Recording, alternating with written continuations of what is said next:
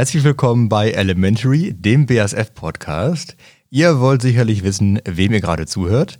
Und vor mir sitzt Mona Riemenschneider. Sie ist Social Media Managerin bei der BASF und kümmert sich von Analytics bis YouTube um alles, was in den sozialen Medien so los ist. Und neben mir im Podcast-Studio sitzt Jan-Lukas Kleinschmidt, unser Tech-Geek in der Kommunikationsabteilung, der sich mit den Themen Digitalisierung und Trainings bei uns beschäftigt, immer richtig viel gute Laune mit im Gepäck hat und mich regelmäßig nach den aktuellsten Memes und den trending Hashtags befragt. Worum geht es denn hier im Podcast Elementary? Nicht um die gerade genannten Themen, sondern eher um das, was uns bei BASF so bewegt. Themen rund um Digitalisierung, Innovation und Nachhaltigkeit. Und heute in der ersten Folge wird es direkt elektrisierend, denn es geht um das Thema Batteriematerialien.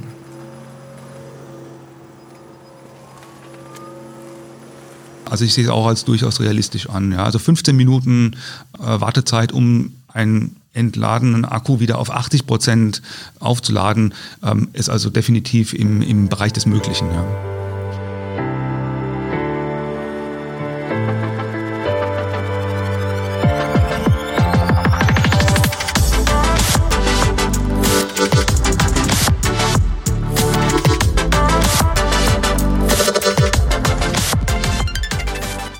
Wir freuen uns wahnsinnig, dass ihr, liebe Zuhörerinnen und Zuhörer, heute eingeschaltet habt zu unserer allerersten Podcast-Episode.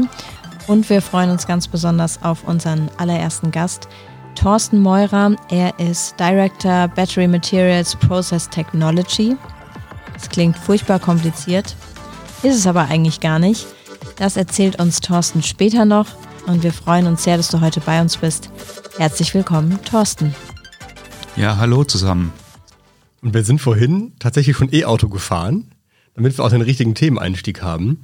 Und da hast du uns verraten, dass du zwar schon öfter im E-Auto mitgefahren bist, aber dass gerade deine Premiere war, dass du das erste Mal selber E-Auto gefahren bist. Wie war das denn für dich? Das ist äh, tatsächlich so, ja. Also ich war immer Beifahrer gewesen, auch nur wenige Male habe so ein bisschen die Atmosphäre schon einfangen können.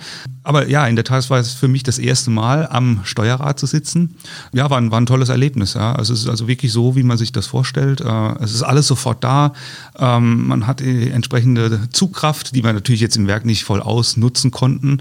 Aber ähm, ja, war, war ein schönes Erlebnis, ja. Hättest du denn damals in deinem Studium gedacht, dass dich das Thema Batteriematerialien mal irgendwann so intensiv beschäftigen wird? ja, ist ja schon ein bisschen länger her, dass ich studiert habe. naja, so lange jetzt auch nicht mehr. so lange auch nicht mehr gefühlt, ja, okay. Nein, also ich, ich habe das Thema überhaupt gar nicht auf dem Schirm gehabt. Ja. Ich, ich habe Chemieingenieurwesen studiert mit dem, mit dem ganz klaren Ziel, ähm, in einer Chemiefabrik mal zu arbeiten. Also ich habe auch von, von Kindheit hat mich das immer fasziniert, äh, die, die, die Schlote zu sehen und, und was denn da in den vielen Rohrleitungen da passiert. Und das war für mich der Grund, ähm, mich für das Thema Chemieingenieurwesen eben dann auch zu entscheiden. Und ich habe mich aber dann relativ früh im Studium auch ganz speziell für das Thema Materialien interessiert. Ja. Und Materialien, das waren dann im Wesentlichen Katalysatoren also Katalysatoren für chemische Prozesse, aber auch Katalysatoren, die im Automobil zum Einsatz kommen, zur Abgasabreinigung. Das war für mich immer so ein magisches Material. Ja, da, da, da, macht man irgendwie was, das sieht eigentlich aus wie ein Stein, aber es, es bewirkt Wunder. Ja. Es, kann, es kann Reaktionen in Gang bringen, es kann Reaktionen beschleunigen und unser, unser Leben, wie wir es heute führen, äh, basiert im Wesentlichen auf dieser Technologie. Und ja, und das ist im Prinzip so für mich auch die Grundlage dessen, was ich auch heute tue, ja, nämlich Materialien herstellen. In dem Fall sind es eben keine heterogenen Katalysatoren, sondern sind eben Batteriematerialien. Aber die Herstellprozesse sind jetzt nicht so weit voneinander entfernt, äh, sodass ich da relativ viel von profitieren kann, was ich in der Vergangenheit gelernt habe. Du hast es gerade schon angesprochen, deine tägliche Arbeit wie sieht die denn genau aus? Kannst du da uns und unseren Zuhörern mal einen Einblick drin geben? Ja, also ich, ich leite hier eine Forschungsgruppe, die sich mit der Verfahrensentwicklung von den Batteriematerialien beschäftigt. Und also ein typischer Tagesablauf, äh, muss ich ehrlich gestehen, ist bei mir natürlich ganz stark geprägt durch äh, äußere Einflüsse. Viele Meetings, die angefragt werden, weil wir natürlich in ganz engen Kontakt mit unserer Geschäftseinheit sein müssen, die natürlich ihre Pläne vorantreiben, ganz eng in Kontakt mit den Kunden sind und immer wieder neue Einflüsse, Ideen und Anforderungen quasi zurückspiegeln. Das heißt also, ein typischer Arbeitstag beginnt eigentlich mit so einem Meeting, wo wir mit der Geschäftseinheit die neuesten Nachrichten aus der Kundenseite quasi auseinandernehmen. Was bedeutet das für uns in der Forschung? Ähm, was bedeutet das für die Verfahren, die wir entwickeln? Ja, aus den Meetings, das nehme ich dann mit in unsere Gruppenmeetings. Ja, und wie gesagt, mein, mein Hauptthema ist natürlich die, die Verfahren dazu zu entwickeln, also nicht die reinen Batteriematerialien sozusagen von der Chemie her aufzuziehen, sondern ein entsprechend gutes Verfahren dafür zu finden, wie wir die Materialien effizient, kostengünstig und auch unter sagen wir, ökologischen Aspekten gut herstellen zu können. Zur richtigen Einstimmung sind wir vorhin auch schon mal E-Auto gefahren. Und da hat Thorsten erklärt, wie so eine Batterie eigentlich funktioniert. Ja, genau. Also wir, wir setzen erstmal natürlich die Batterie in Gang und dadurch äh, äh, gibt die natürlich dann den Strom ab, den wir ja brauchen, um hier überhaupt alle Prozesse in Gang zu bringen. Nicht zuletzt natürlich dann auch den Elektromotor. Und in der Batterie, das ist ja eine, eine Lithium-Ionen-Batterie, haben wir im Prinzip eine Funktionsweise, das sind eigentlich Wanderungen, die da stattfinden, nämlich zum einen Wanderungen vom Lithium und natürlich auch Wanderungen von den Elektronen, die da dann den Strom bereitstellen. Die Elektronen wandern außerhalb von der Batterie über den Stromkreis, wo dann auch der Elektromotor eingeklinkt ist und innerhalb der Batterie wandern die Lithium-Ionen. Und konkret, wenn ich aufs Gaspedal drücke, wird dann an der Anode, das ist der Minuspol, werden die Elektronen quasi freigesetzt und das Lithium wird mobilisiert wird zum Kation und wird dann über den Elektrolyten, das ist im Prinzip so ein chemischer Cocktail, der die Anode und die Kathode verbindet, zur Kathode transportiert. Eine Kathode, das ist das, ähm, ja, der wertvolle Bestandteil eben auch der Batterie. Dort haben wir ein Metalloxid in der Schichtstruktur vorliegen, wo sich das Lithium wieder ein, quasi einbinden kann. Ja, das kann man sich eigentlich vorstellen wie ein Schwamm. Ja, sehr viele Poren, hohe Oberflächen, wo dann im Prinzip sehr viel von dem ja, verflüssigten, wenn man es mal so, so sagen darf, äh, Lithium sich quasi einlagern kann. Und das geht eben zwischen den Ladungszuständen 100 und 0 Prozent reibungslos hin und her. Ähm, und ich habe im Prinzip immer hier, und dafür sorgt auch das Batteriemanagementsystem, immer die gleiche Power zur Verfügung. Ja, also nicht so, dass ich am Anfang super viel Power habe und am Ende eben gar nicht mehr. Das regelt im Prinzip die ganze smarte Elektronik.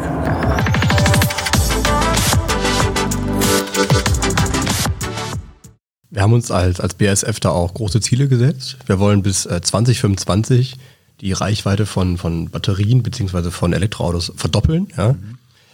Wie genau bringen wir als BASF denn die Branche oder das Thema Batteriematerialien überhaupt voran? Wie treiben wir das weiter? Mhm. Also zunächst mal, wir als BASF konzentrieren uns in unserem Arbeitsfeld auf das Kathodenmaterial. Das ist der, der, der, der eigentliche Wert in der Batterie. Und da besteht auch einiges an, an Innovationspotenzial. Wenn wir sagen, wir wollen die Reichweite verdoppeln, dann ist es ganz eng verbunden mit der Chemie, mit der Komposition von diesem Kathodenmaterial. Und wenn wir nur wenige Jahre zurückblicken, äh, da hatten wir Materialien, die aufgebaut, aufgebaut waren aus ähm, ja, Nickel und Kobalt und vielleicht Mangan mit einem Nickelanteil von ja, 30 Prozent. Und der Grund, warum ich jetzt darauf abhebe, ist, dass Nickel an sich ist sozusagen die äh, Vorgabe, wie viel Kapazität ich in so eine Batterie reinbringen kann. Das Kobalt wiederum ist eher so für die Stabilität zuständig. Und weil man eben damals nicht so gute Möglichkeiten hatten, dieses, dieses Nickel zu stabilisieren, hat man relativ viel Kobaltanteile in diese Batterien reinpacken müssen. Was eben zum Fakt hat, dass Nickel ja eben relativ wenig vorhanden war. Wir haben mittlerweile mit unserem Innovationsansatz es geschafft, die Nickelanteile eben deutlich zu erhöhen. Also wir sind heute bei schon über 80 Prozent Nickel.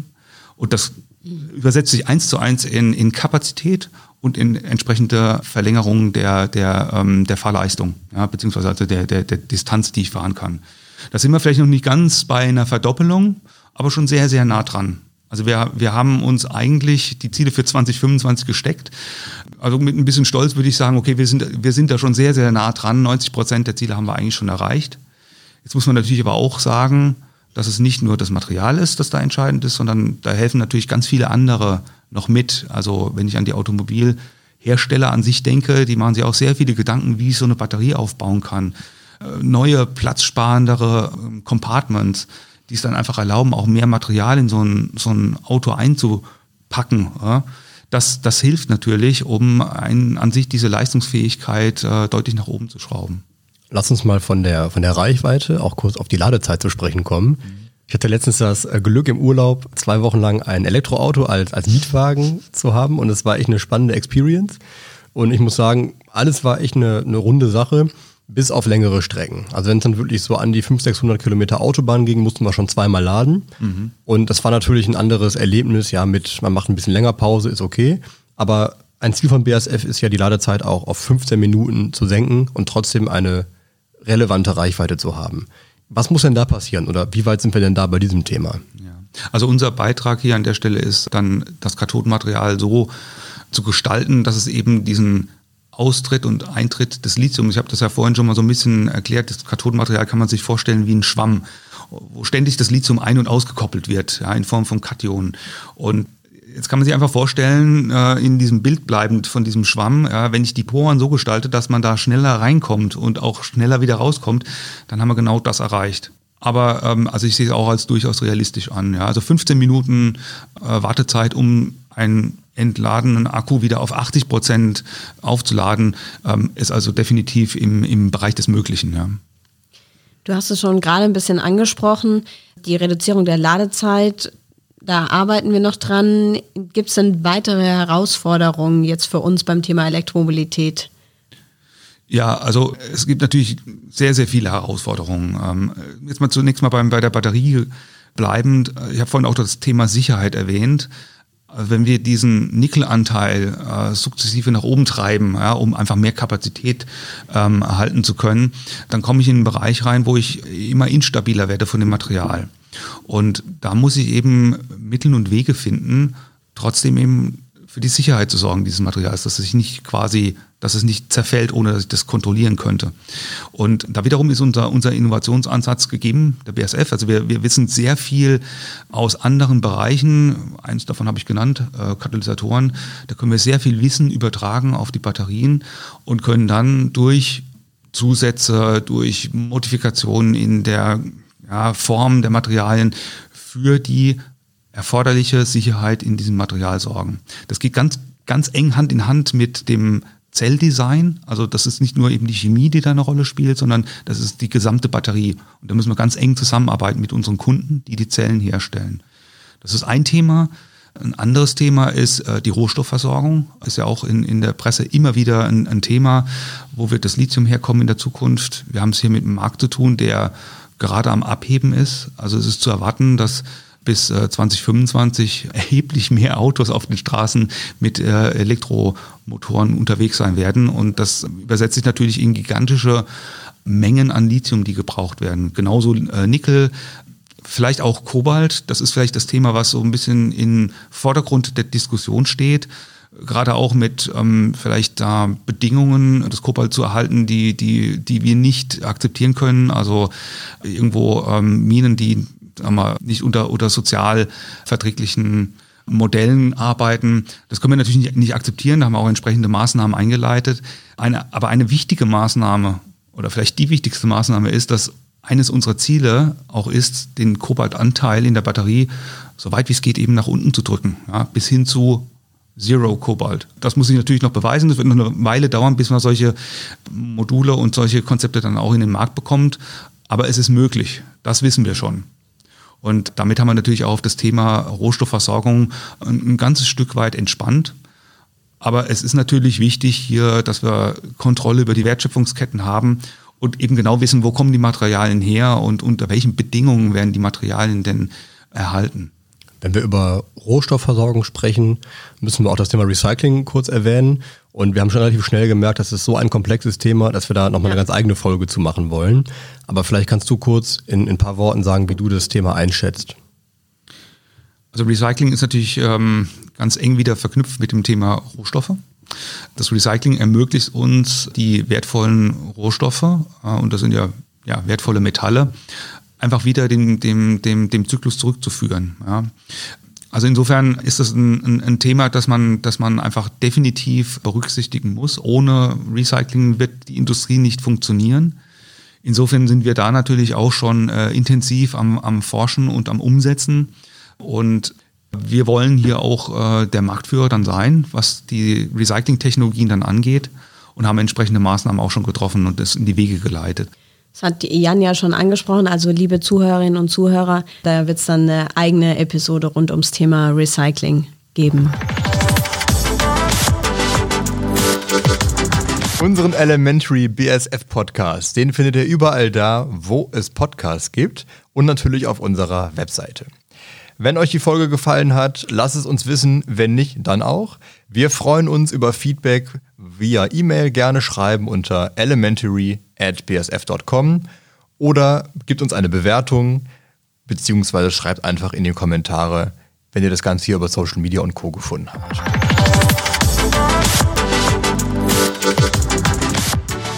Was mich jetzt so interessieren würde, vielleicht auch bei der Frage ein bisschen Hand aufs Herz, wie lange forscht denn BASF schon zum Thema Elektromobilität? Waren wir da Vorreiter oder tatsächlich eher Spätzünder? Gute Frage, ja. Ja, also Hand aufs Herz, genau. Wir, wir arbeiten da so grob zehn Jahre an dem Thema. Wir waren sicherlich nicht der Vorreiter. Also wer sich ein bisschen mit, mit Batterien beschäftigt und insbesondere Lithium-Ionen-Batterien, der weiß vielleicht, dass die ähm, Lithium-Ionen-Batterie schon in Anfang der 90er äh, Jahre im letzten Jahrhundert kommerzialisiert wurden. Als dann das Thema Elektromobilität mehr und mehr präsent geworden ist, war dann auch relativ schnell klar, um das realisieren zu können, also um die Elektromobilität wirklich ähm, Realität werden zu lassen, brauchen wir Innovationen und die Innovationen finden im Wesentlichen in dieser Kathode statt. Und genau deswegen sind wir vor zehn Jahren eingestiegen, weil das der Punkt war, der Zeitpunkt war, wo klar war, okay, diese klassischen kobaltbasierten Materialien werden nicht mehr ausreichen, wir brauchen da was Besseres. Und da sind wir dann, das war für uns der, der, der Startpunkt. Gefühlt sieht man ja immer noch relativ wenige Elektroautos auf den deutschen Straßen. Ist das ein trügerisches Gefühl oder stimmt es tatsächlich? Wie würdest du das einschätzen, Thorsten? Ja, also auf deutschen Straßen ist es tatsächlich so. Also sind immer noch relativ wenige Elektrofahrzeuge unterwegs. Ja, und wenn man jetzt natürlich in andere Länder schaut, da ist die E-Mobilität natürlich schon deutlich weiter. Und da muss man gar nicht nach Asien schauen, wo im Prinzip der Hauptmarkt ist für, für Elektromobilität, sondern man kann auch hier in, innerhalb von Europa äh, ganz gute Beispiele hervorziehen. Also Norwegen, ja, da sind es, glaube ich, bis zu 40 Prozent schon, also Durchdringungsrate von, von Elektroautos. Da ist man dem Ganzen deutlich offener gegenüber eingestellt. Ja. Und ich denke, das wird hier jetzt auch äh, schnell kommen. Also es ist natürlich in der, in der Presse, es ist äh, ein Thema, das, das jeden irgendwie beschäftigt. Und wenn man sich dann wirklich mal rein die Fakten anschaut, äh, sind diese ganzen äh, negativen Beispiele mittlerweile eben deutlich überholt. Also wir haben Reichweiten in Elektrofahrzeugen, die deutlich über 300 Kilometer liegen, kann auch gut und gerne mal über 500 Kilometer sein. Das hängt dann wiederum vom Modell ab und auch, wie viel ich bereit bin, eben auch zu bezahlen. Mhm. Thema Bezahlen, auch die E-Autos sind, sind deutlich günstiger geworden, sind natürlich immer noch relativ teuer, bieten dafür aber auch einiges. Aber es ist in den Rahmen gekommen, wo es eben bezahlbar wird. Und da hilfen, hilft natürlich auch, dass die, dass die Regierung hier Gelder bereitstellt, also entsprechende Förderungen äh, gibt, dass dann auch, wenn man es wirklich unterm Strich mal rechnet, Elektroauto wirklich auch wirtschaftlich macht gegenüber einem klassischen Verbrenner. Man muss wirklich mal komplett durchrechnen. Und was das Thema Sicherheit anbelangt, also hier kommt natürlich auch die Chemie voll zum Zuge und da haben wir auch unseren Beitrag geleistet, Materialien einfach sicherer zu gestalten. Das ist aber nicht nur die Chemie, sondern das ist auch der ganze Aufbau im Auto. Ja, da ist also wirklich ein, eine, eine Innovationsgeschwindigkeit derzeit unterwegs, dass wir das, was wir vor drei, vier, fünf Jahren hatten, definitiv, mit, definitiv nicht mit dem vergleichen können, was wir heute haben. Also es sind wirklich gigantische Sprünge, technologisch gesehen. Und hier direkt um die Ecke, in der Nähe von unserem Podcast-Studio, ist das Technikum vom Werk Ludwigshafen. Und da ist tatsächlich die Geburtsstunde der Kathodenmaterialien.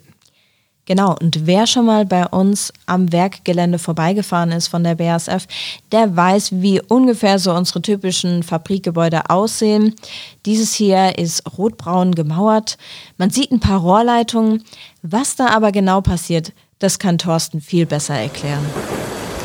Ja, also hier stehen wir jetzt vor unserem Technikum, wo wir die Kathodenmaterialien herstellen. Also hier konkret stellen wir die Vorläufer des Kathodenmaterials her. Das ist sozusagen die Geburtsstunde. Ja. Hier wird das Material geboren, sprichwörtlich. Also hier legen wir die Chemie fest und wir legen im Prinzip auch die Form und die Struktur fest, was auch ein wichtiger Bestandteil ist, weil man kann sich ja vorstellen, dieses Pulver muss später mal auf irgendeine Elektrode aufgebracht werden. Ja? Und ob ich da jetzt große Klötze habe oder kleine, runde Partikel, macht einen Unterschied. Ja? Gewünscht ist natürlich, das alles wohl definiert zu haben, mit einer sehr definierten Oberfläche, dass man das auch schön prozesstechnisch gut aufbringen kann. Ja, also wir müssen zum einen natürlich auch äh, die Grundchemie sozusagen definieren, also dass wir genau die Komposition erhalten, die gewünscht ist. Ja, das müssen wir natürlich durch Steuerung der äußeren Einflüsse, zum Beispiel pH-Wert eben genau eben äh, einstellen. Äh, und zum anderen eben auch die morphologischen Eigenschaften. Ne? Also Morphologie heißt Rundheit eines Partikels, ähm, Kristallitgrößen, Oberflächeneigenschaften, Rauigkeiten und all die Dinge legen wir hier im Endeffekt fest. Ja, und die sind natürlich dann entscheidend für die spätere Performance, also die Leistungsfähigkeit von dem Material. Wenn wir hier einen Fehler machen, den können wir schwer nur ausbügeln auf den weiteren, in den weiteren Prozessschritten. Aber eigentlich wird die, die, die Chemie an der Stelle hier schon vorgegeben und diktiert. Ich habe schon öfter Online-Beiträge gesehen zum Thema und immer wieder kommt der Wasserstoff auf. Ja, dass das Batterie eine Zwischentechnik ist, ein Zwischenschritt, aber langfristig der Wasserstoffantrieb das ähm, Mittel der Wahl ist. Da gibt es dann viel Pro und Contra. Wie, wie, siehst du das denn aktuell? Ja, also Wasserstoff ist natürlich auch eine, eine, eine attraktive Technologie ja, und auch, auch faszinierend. Und es gibt Technologien, also die Brennstoffzelle, ähm, darüber reden wir ja, wenn wir über Wasserstoff reden. Die Brennstoffzelle, die gibt es ja auch schon eine ganze Weile. Ja, also auch die BSF hat da schon vor einigen Jahrzehnten intensiv drauf geforscht. Und der Markt ist eigentlich nie so richtig in, in, in Gang gekommen. Und da hat sich auch die BSF dann entschieden, ähm, dass man das Thema nicht, nicht weiter verfolgt, sondern einfach die Technologie auslizenziert, sodass andere, die da vielleicht äh, ähm, andere Geschäftsmodelle auch haben, mit der Technologie dann arbeiten können. Die Brennstoffzelle macht nur Sinn, wenn ich wirklich äh, auf regenerative Energien zurückgreifen kann, aus dem ich dann den Wasserstoff herstellen kann. Und ist darüber hinaus natürlich auch so, dass ähm, die, die Erzeugung braucht sehr viel Primärenergie. Wenn ich das jetzt mal vergleiche mit der, mit der Batterie, dann sprechen wir von etwa doppelter Primärenergie. Ja. Und ja. solange das nicht gelöst ist, äh, haben wir natürlich einen intrinsischen Vorteil jetzt erstmal von den Batterien. Zumal die Batterien auch noch einen weiteren Vorteil haben. Also äh, ich kann natürlich an, an, an vielen beliebigen Stellen irgendwo den Strom einfach anzapfen, während bei Wasserstoff brauche ich natürlich wieder ein Distributionsnetz, das irgendwo geplant werden muss. Also da, da ist noch einiges zu tun. Insofern glaube ich schon, ähm, dass die Technologie, die wird weiter von Interesse sein, wird auch ihren Marktanteil finden.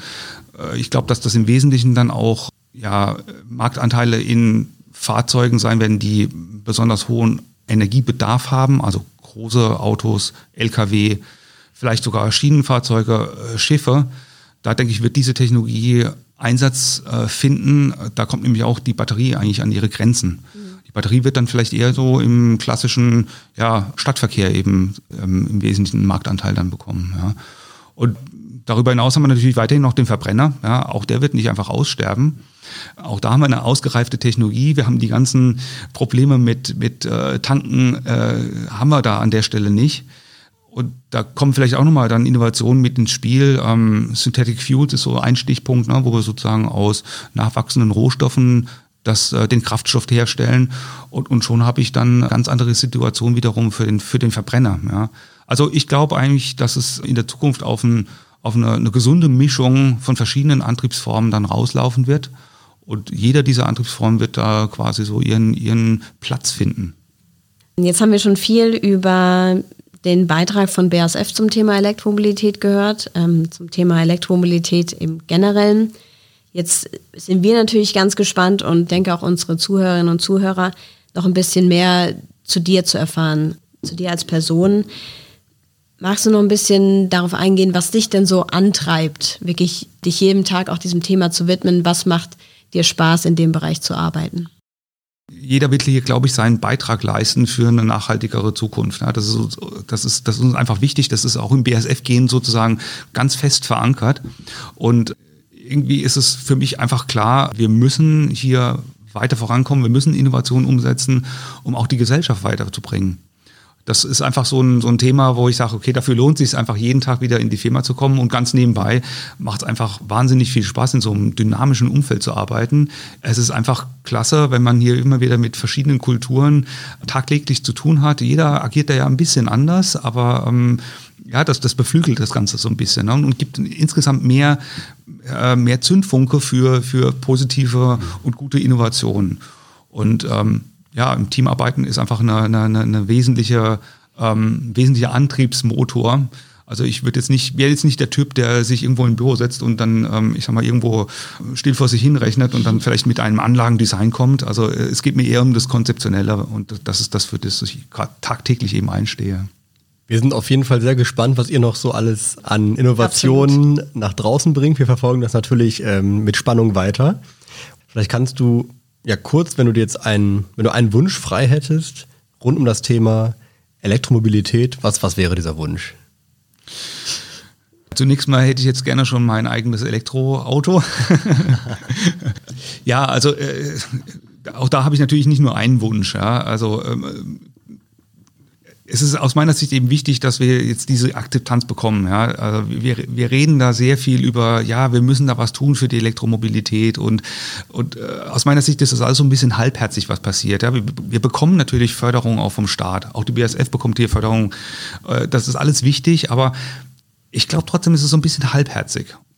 Da, da, schaue ich wieder nach Norwegen. Also wie schafft es Norwegen, in relativ kurzer Zeit auf 40 Prozent äh, Elektromobilität zu kommen?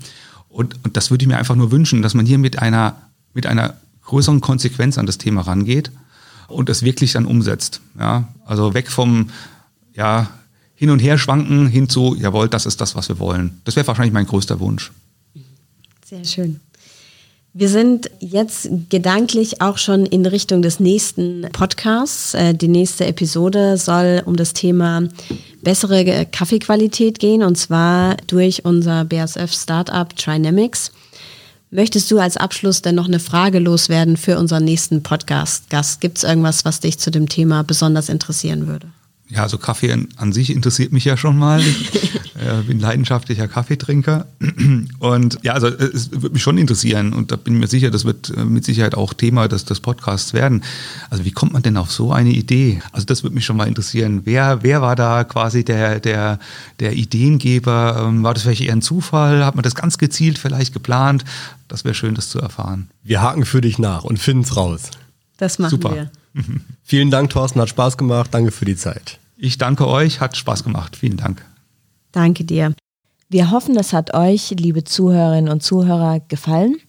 Ihr konntet was mitnehmen aus der Folge und es hat euch mindestens genauso viel Spaß gemacht wie uns. Und wir freuen uns natürlich, wenn ihr zur nächsten Episode zum Thema Kaffee und Trinamics wieder einschaltet. Wer jetzt so richtig angetriggert ist beim Thema Elektromobilität, kein Problem, wir packen euch ein paar Website-Links in unsere Show Notes. Da könnt ihr euch noch rund um das Thema bei uns bei der BASF informieren. Und jetzt sagen wir Danke fürs Zuhören und bis zum nächsten Mal. Tschüss.